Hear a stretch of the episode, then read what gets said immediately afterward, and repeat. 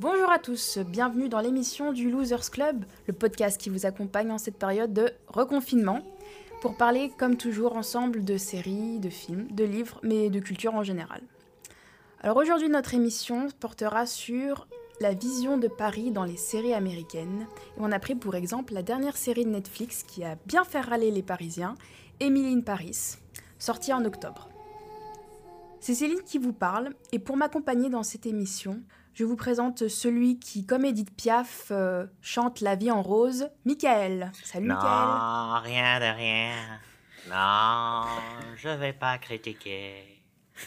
Ensuite, j'ai aussi à mes côtés celui qui adore aller dans les librairies ou les salles sombres du quartier latin. Je vous présente Thierry. Salut. C'est pas les salles sombres de Pigalle plutôt? oui, c'est ce que j'allais dire, les façons. Euh...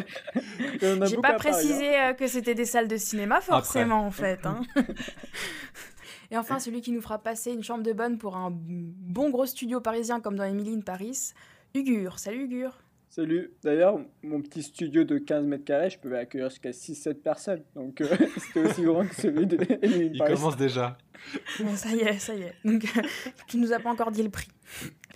Bref, alors, comme vous l'avez compris, nous allons aujourd'hui parler de la vision des séries américaines sur Paris, qui souvent dressent une vision pas forcément réaliste, hein, euh, et plutôt romantique de la ville lumière, c'est-à-dire euh, euh, l'image carte postale de Paris, les Champs-Élysées, la Tour Eiffel, le Louvre. et bien sûr, à chaque fois, nous avons droit aux clichés sur les Français avec leurs bérets, leurs baguettes, toujours une cigarette au bec. Puis encore la Tour Eiffel, puis encore la Tour Eiffel, puis encore la Tour Eiffel. tour- la tour Eiffel. Donc nous allons parler de la série Emily in Paris qui a été créée par le papa de Sex and the City, c'est-à-dire Darren Star. Et en tant que Français, nous allons bien râler sur cette série, hein, euh, car ça parle d'une jeune américaine qui, euh, qui travaille dans le marketing et qui se retrouve mutée à Paris. Donc bien sûr, euh, sans parler un mot français, et avec une vision euh, très très romantique euh, de la France et de Paris. Euh, Donc c'est une comédie, il faut la prendre vraiment avec humour. Je pense que Ugur a beaucoup à dire, alors c'est lui qui va commencer pour euh, critiquer cette Tant série. pis pour vous. bah, pour moi, c'était une série à gradient, c'est-à-dire, j'ai apprécié tout d'abord. euh, Alors attends, première- stop, je t'arrête tout de suite. C'est quoi une série à gradient Donne-nous la définition. à gradient, pour moi, ça veut dire que le, le, le premier épisode est bien, mais au fur et à mesure, il y a une dégradation de la qualité qui est perceptible. C'est ce que j'appelle à gradient. Donc, et elle évolue dans quel sens euh, ta série? Négativement. C'est-à-dire que... Oui. Je sais pas si ça dit aussi, mais bon, bref. Parce qu'en fait, la première épisode, ça m'a beaucoup plu parce que ça m'a permis de revoir Paris, comme ça fait un petit moment que j'ai pas pu me rendre à Paris à cause du confinement. Mais au fur et à mesure que on a vu la, on a vu Paris, ça commence à diverger vers d'autres sujets qui n'ont pas forcément beaucoup d'importance, comme euh, le côté- romantique, euh, la fille qui se tape plein de mecs, euh, ou d'autres sujets comme euh, l'américaine qui apprend en français comment faire du business. Ça m'a aussi un peu vexé. Moi, tant que... je suis pas vraiment Spécialiste français, du business, attention, il parle. Ouais, le côté très condescendant qu'elle a d'arriver et de ça, vouloir tout changer. mode, Je vais vous apprendre comment faire euh, du marketing. En mode, je suis la reine des social networks, alors on va faire que ça. En fait, ça m'a un peu, un peu dérangé qu'elle puisse réussir tout ce qu'elle a envie de faire et que tout lui tombe dessus. Tu vois, moi, c'est tellement simple, etc. C'était trop ut- utopique. Peut-être c'est le côté utopique qui m'a dérangé. Euh, Parce qu'il n'y a pas de à française ending, il n'y a pas de French ending comme ils disent. C'est- C'est-à-dire que les Américains, le héros, il réussit tout ce qu'il arrive à faire, alors qu'en France, euh, non, Euh, il meurt, C'est ça. ou il finit sans un bras, comme dirait un des personnages de la série. Bah, après quelques épisodes, je ne savais plus pourquoi j'étais en train de regarder la série. Parce que j'avais vraiment pas de sujet ni de thématique. Donc c'est pourquoi, euh, à force de grincer des dents, j'ai arrêté à partir de l'épisode 6 parce que je voyais plus d'intérêt de continuer ou de Ça me va, t'es allé loin quand même, l'épisode 6. euh. Oui, oui, c'est vrai. Bah en fait, à cause, je sais pas si je vais dire grâce ou à cause de du podcast, je, je me suis quand même dit, il faut que je donne l'opportunité de renverser la tendance peut-être, ce gradient qui était négatif. Je me suis dit peut-être à partir d'un certain moment, il va y avoir un sujet où ils vont se dire, ah, peut-être qu'on va mettre un nouveau personnage qui va bouleverser le truc, mais non. Surtout le personnage principal aussi, ça me faisait chier de l'avoir euh, avec son sourire, euh, sa façon de s'habiller, etc. La petite plouc là. c'est un peu dérangeant, c'est un peu La plouc. Même le mot plouc, tu Ouais, vois. on, genre. est d'a- on est d'accord que le, le problème de la série, c'est en partie un personnage un petit peu trop, à mes yeux, candide Barbie. et extraverti. Pas qu'un Bon, après- personnage, hein, c'est une Pour moi, actrice. c'est hein. Moi, Lily Collins, euh, je l'ai trouvée insupportable et j'ai trouvé qu'elle jouait mal. Alors, je sais pas si c'est parce que je connais pas les habitudes de la rom-com, euh, mais moi, je trouvais qu'elle était vraiment pas bien en fait. C'est-à-dire qu'elle est entourée. euh, Pour le coup, la plupart des acteurs français étaient bons. Euh, les acteurs français d'un certain âge, je vais dire, Euh, surtout Sylvie, euh, le personnage de la maîtresse, euh, de la de la directrice euh, de l'entreprise. Maîtresse, bah, elle était un peu maîtresse hein, sur les bords. hein. On la voit bien avec un, un Elle peu était de un cuir. peu dominatrice, elle mais était Voilà. peu chiante quand même. hein. Non, mais elle jouait quand même. euh, elle jouait très bien, quoi. Elle jouait. Elle jouait bien la meuf chiante. Voilà. Et Ah, elle est cool. Alors ça, je pense que c'était dans, le- dans les clichés des Français, justement, ils les ont rendus tous méchants, horribles, dédaigneux. Moi j'ai trouvé qu'elle était à mi-chemin entre Isabelle Huppert et euh, Julie Delpy, tu vois. Oui, Hum, c'est Le vrai. charme à la française et euh, le- la française un peu méchante. C'est ça. Un peu bitchy, mais likeable, un tout petit peu. Moi, l'ambiance du bureau m'a vraiment fait penser un peu à Ugly Betty. Je sais pas si vous aviez déjà vu, euh, parce que pareil, il y a une espèce de personnage de dis ça à patronne. trois mecs.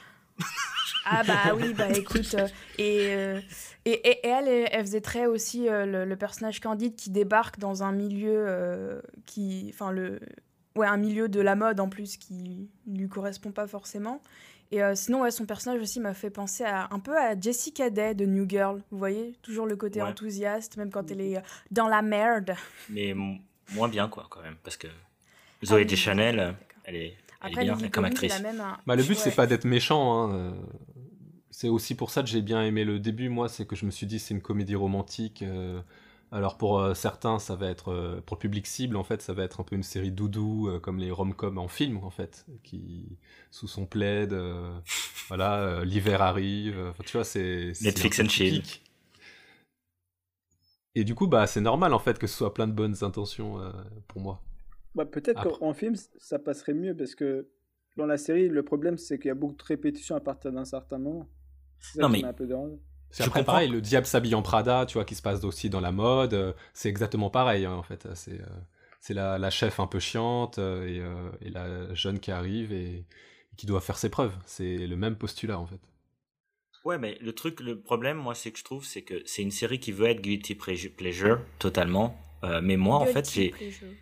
guilty pleasure.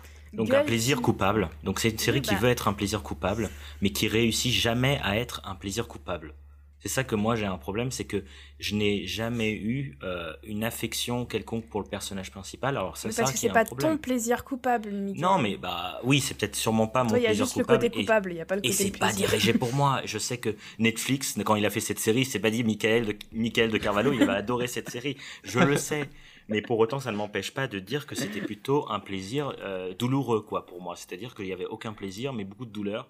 Euh, et je suis pas assez SM pour apprécier cette série. Et je trouve que, en- alors il y a des trucs que j'ai appréciés, le côté français. Ouais, alors, voilà.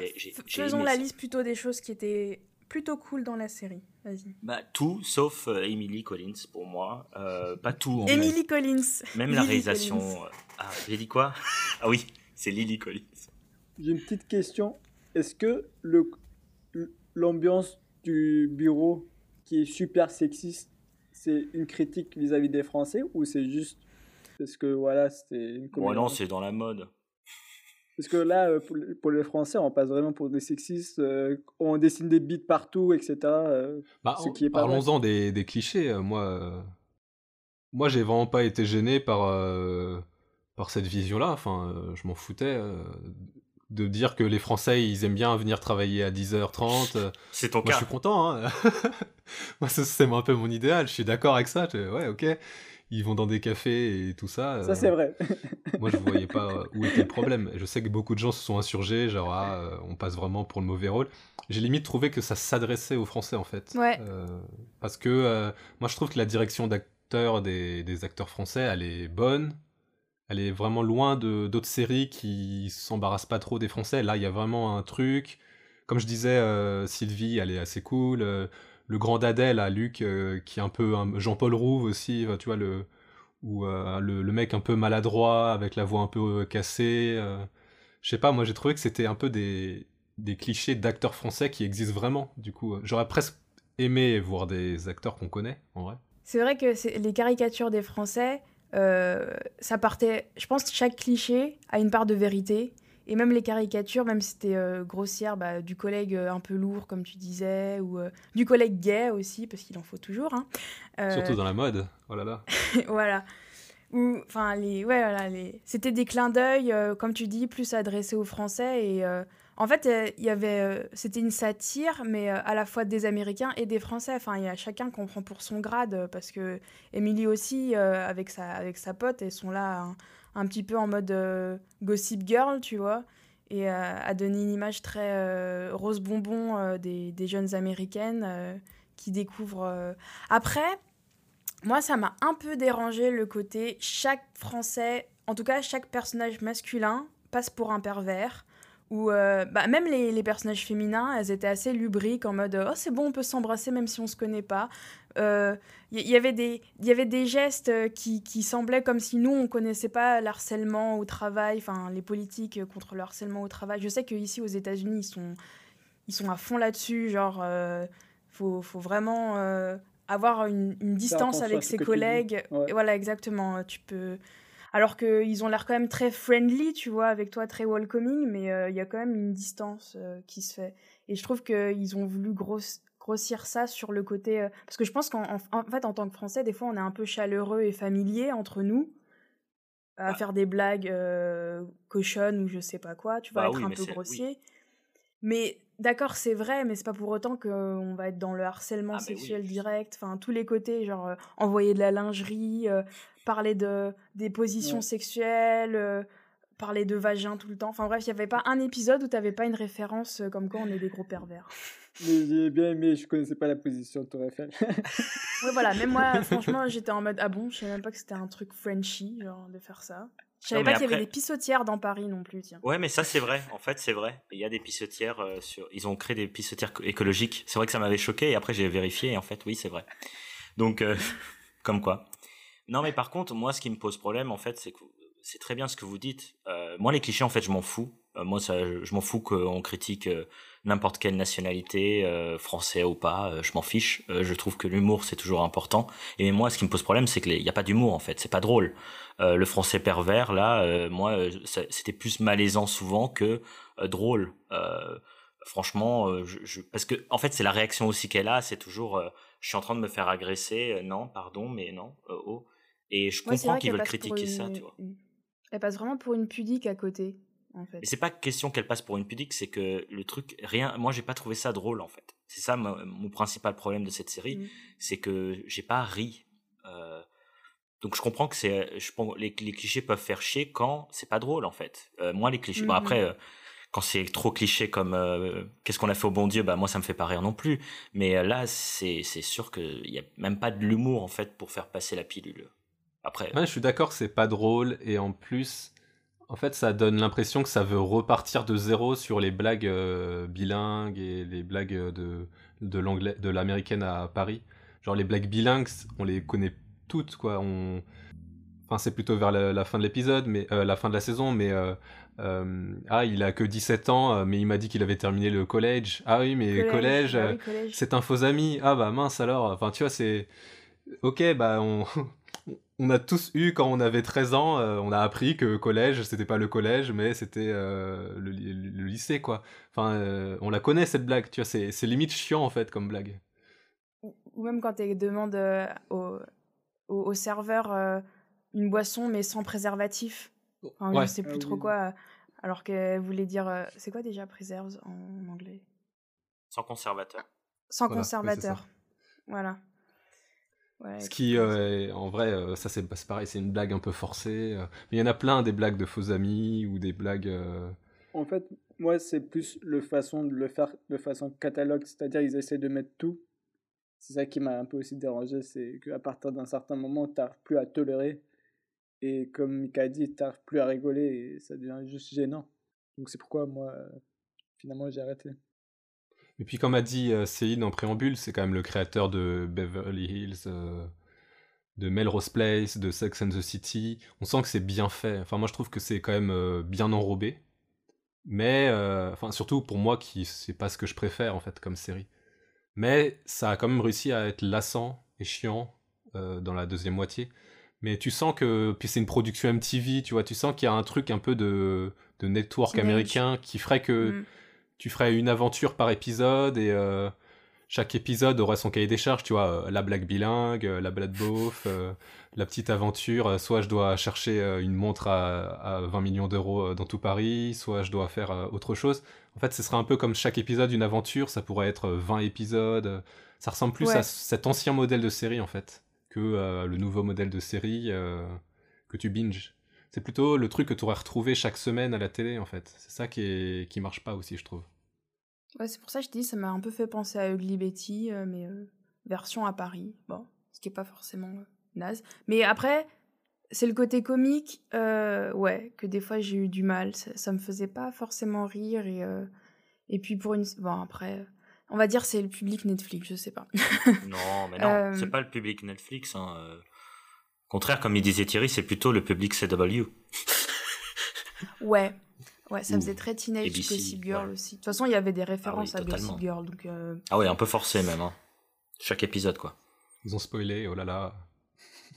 Sinon, vas-y, le, le côté euh, que j'ai plus aimé. Alors, j'ai j'ai aimé euh, le, le fait qu'ils aient utilisé quand même des vrais acteurs français pour jouer des personnages français et qui parlaient quand même bien euh, anglais. Donc, euh, il y en a, je pense que c'était fait exprès qu'ils aient l'accent français, mais sinon, comparé à d'autres séries américaines où justement, des fois, euh, leurs figurants, ils ont un accent à couper au couteau, même toi, en tant que français, tu comprends pas, quoi. Que là, j'avais bien aimé et. euh, alors du coup, vu qu'on en parle, est-ce que vous avez en tête d'autres séries américaines Alors, est-ce que vous auriez d'autres exemples de séries américaines, je parle pas françaises, donc de productions américaines qui se passent aussi à Paris et euh, qui écumeraient, on va dire, le même genre de clichés ou euh, et qu'est-ce que vous en pensez? Euh, moi, je viens de regarder la saison 2 de Marvelous Mrs. Maisel. Donc, je suis un peu en retard, je venais juste de voir la 1 euh, il y a 3 mois. Et du coup, ça m'a permis de commencer la 2. Et en fait, les deux premiers épisodes se passent à Paris. Parce qu'il y a un, un, un- un truc de- du scénario qui fait qu'ils sont amenés à Paris. Tu Et, peux rappeler, ça parle de quoi, Mrs. Maisel, avant? Du coup, Mrs. Maisel, euh, ça parle du milieu de, la scène euh, à New York par euh, cette femme qui décide de devenir humoriste alors qu'il y a très peu de femmes, voire aucune femme qui, fait ça, qui du coup essaie de rentrer dans le milieu pour faire du stand-up sur la scène new-yorkaise. Et donc en début de saison 2, elle est amenée à Paris, ce qui va permettre non seulement de, montrer un peu cette culture, mais à Paris, et en plus euh, d'amener d'autres problématiques euh, par rapport à ses parents, et, euh, et comme on en parle du coup, de parler un peu de clichés parisiens. J'ai eu du mal à, à rapprocher ça d'Emily in Paris, parce que finalement, comme c'est dans les années 50, oui, je l'avais pas dit, Exact. mais comme c'est dans les années 50, euh, Ça colle bien. il y a déjà une distance, en fait.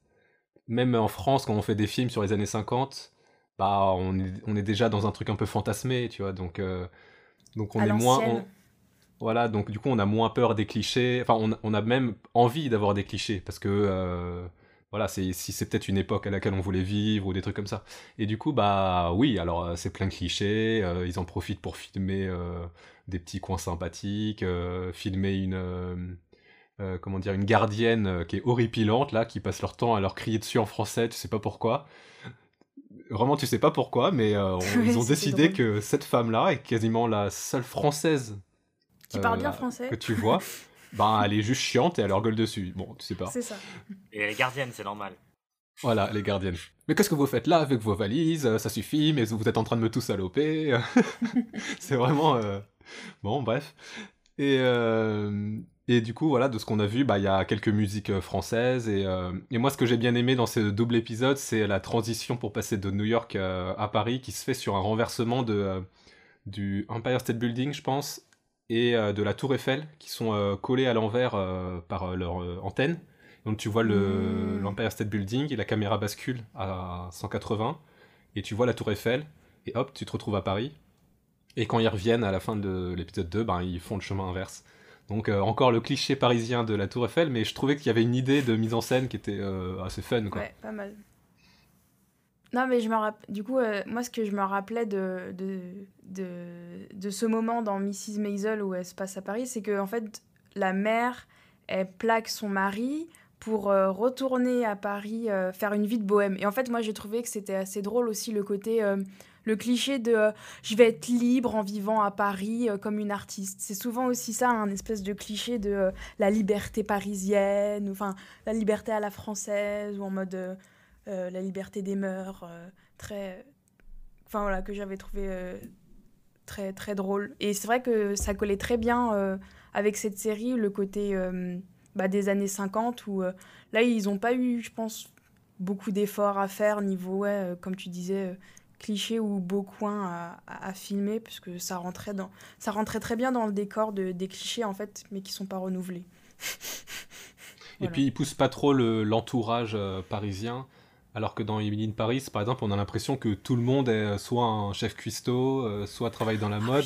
Alors dès que tu rencontres quelqu'un, c'est quelqu'un qui est un peu richou et euh, qui est parfaitement bilingue et qui travaille dans un truc artistique ou culturel. C'est et, qui habite Paris aussi, parce que moi, à Paris, je rencontrais plus de gens qui vivaient autour de Paris ou des touristes, enfin, je veux dire, pas forcément des gens de Paris. Hein.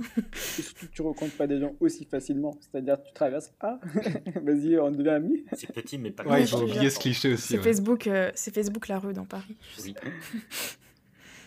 Michael? Si vous avez envie un peu de lâcher le côté Saint-Germain-des-Prés de Emily Paris, bah, il y a des séries qui se focalisent sur euh, tous les côtés un peu de Paris et surtout le côté peut-être un peu plus dark euh, avec la série de Eddie de Damien Chazelle euh, avec Andrea Hollande du coup qui crée en fait un club de jazz avec Tahar Rahim et plein d'acteurs français qu'on adore. Donc Tahar Rahim, Leila Bekti voilà, c'est un casting français que, plusieurs appréciable et différent de ce qu'on pourrait avoir euh, euh, dans Emily in Paris. Et c'est vraiment le côté plus sombre de Paris, avec un peu ces rues en coupe-gorge, ces rues avec des tags partout. Ces poubelles.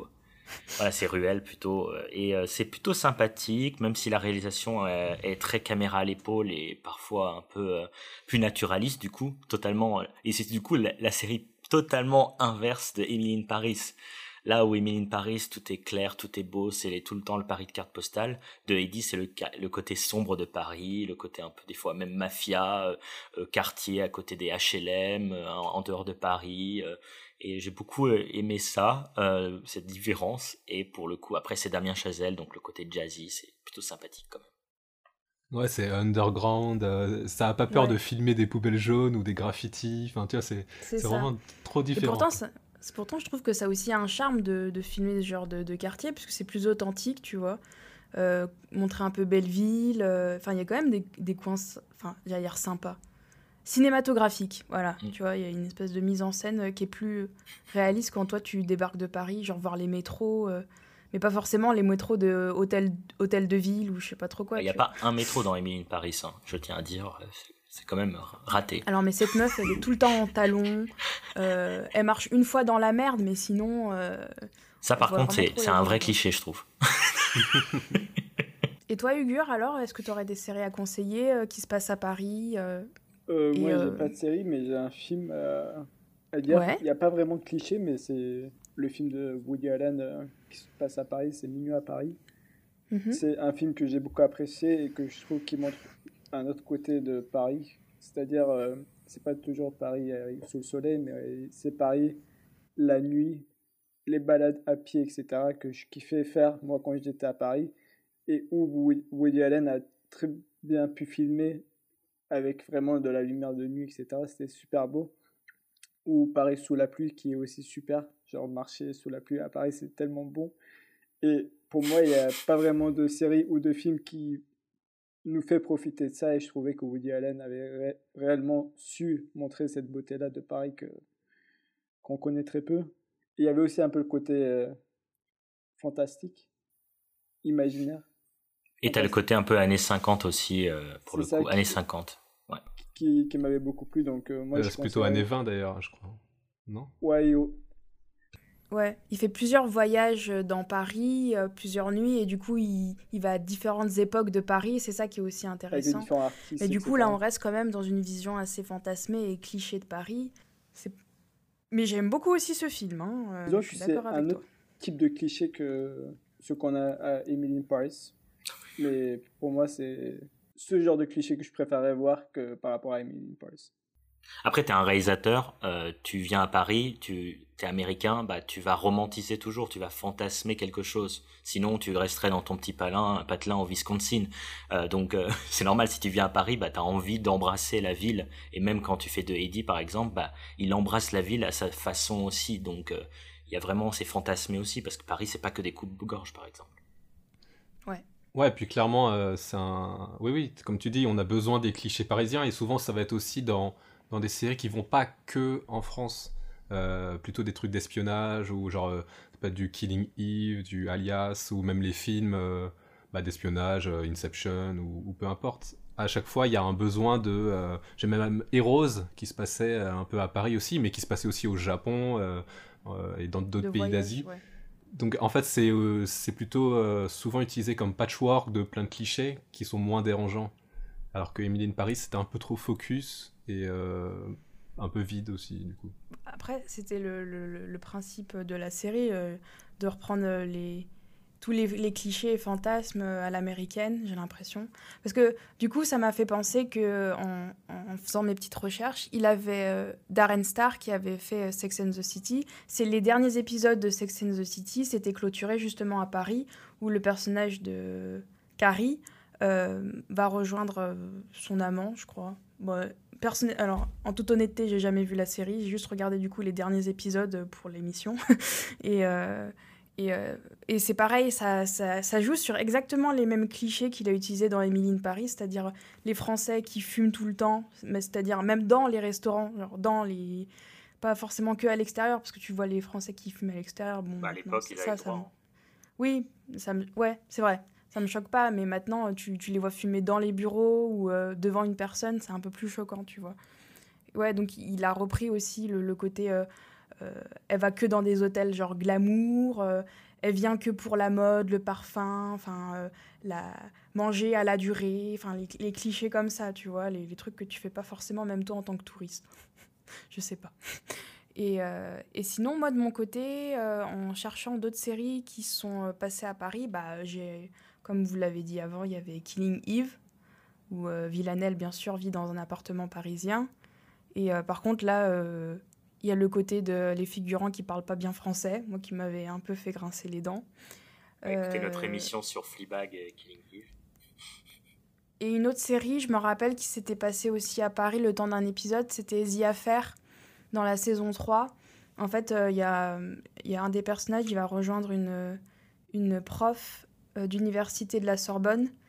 Et là, ça, c'est assez réaliste. Enfin, ça se voit que c'est filmé dans des vrais euh, cafés, euh, lieux. C'est pas trop cliché. J'ai bien aimé. Il y a une vision à la fois romantique, puisque bien sûr, il y va pour. il a enfin, le personnage a une liaison avec la prof, et du coup, c'est un peu sur les, les, dramas romantiques. Donc, tu as les scènes de baiser près, de, près de la scène ou des trucs comme ça. Il va aussi. comme c'est un comme c'est un écrivain, il va aussi dans des anciennes librairies ou tu sais le, quartier là où il y a toutes les, galeries d'art, euh, les, les antiquaires et tout. Donc euh, j'ai bien aimé, il y a un petit peu le côté authentique de Paris, les, petits coins paumés euh, qui sont pas forcément que cartes postales. Et aussi récemment, comme tout le monde je pense, j'ai regardé Le jeu de la dame qui est sur Netflix, donc The Gambit Queen. Euh, et il y a aussi un épisode qui se passe à Paris, mais comme c'est aussi une série bon, fictionnelle, mais aussi d'époque, qui se passe dans les années 50, euh, là aussi, ça joue peut-être sur des, certains clichés, euh, style les cafés parisiens, les hôtels de luxe, les bons Français qui parlent bien français et qui râlent. Mais, ah oui, et puis le plan à 3 bien sûr, ça c'est un cliché. Genre, on dirait que tous les Français, ils sont dans des plans à trois. Ça, je sais pas pourquoi. Oui, tous en. Hein. voilà. Mais c'est marrant que tu parles des années 50 beaucoup. On, revient beaucoup aux années 50 ou les années folles. Et en fait, c'est juste parce que la France avait euh, un aura différent d'aujourd'hui, en fait. Et ça s'explique qu'on veut revenir à ces années-là parce que la France rayonnait dans le monde, alors que maintenant elle rayonne un peu moins euh, fortement. Même Emily Paris, euh, quelque part, reprend une imagerie plus années 50 grâce à la mode, mais voilà, pas avec euh, des couleurs très vives, et puis le côté vraiment la mode et la bouffe, s'il y a tout ce qui importe. Ouais. Alors qu'au contraire, je trouve qu'en plus, son personnage, il... avec ses fantasmes, il fait très tâche. Genre, à un moment, elle est habillée tout en rose dans la rue, qui est complètement grise. J'étais en train de me dire, t'as pas l'impression euh, ouais, que tu fais tâche, là Après, euh, moi, sinon, j'avais vraiment une, une, bonne... Euh, une série à conseiller qui se passe à Paris, bah, ce serait une série française et ce serait 10%. En anglais, Call My Agent, qui est aussi disponible sur Netflix, il me semble. Là, tu as vraiment euh, une vision euh, bah, réaliste de Paris, quoi, et euh, qui rentre pas forcément dans les clichés, même si, comme ça parle du cinéma, il y a le côté glamour avec les célébrités, ils vont dans des grands hôtels parisiens, mais ça montre aussi, genre, la galère des métros, des taxis, le, le, côté franchouillard. Bien sûr, on râle, mais on est quand même sympa, voilà, quoi. Ils ne pas tous, euh, ou alors ils vapotent. Bah, du coup, 10%, c'est intéressant parce que c'est euh, du coup une agence de. Manager? Des agents. Bah, c'est des agents. des agents. des acteurs qui, du coup, vont encadrer plein d'acteurs. Et du coup, à chaque épisode, il y a un acteur connu français. Et du coup, on a euh, Isabelle Adjani, Jean Reno. et dans la dernière saison, il y a même Sigourney Weaver. Qui vient à Paris et qui a les clichés parisiens en fait. Elle arrive et elle veut aller à la durée et prendre tous les macarons par exemple.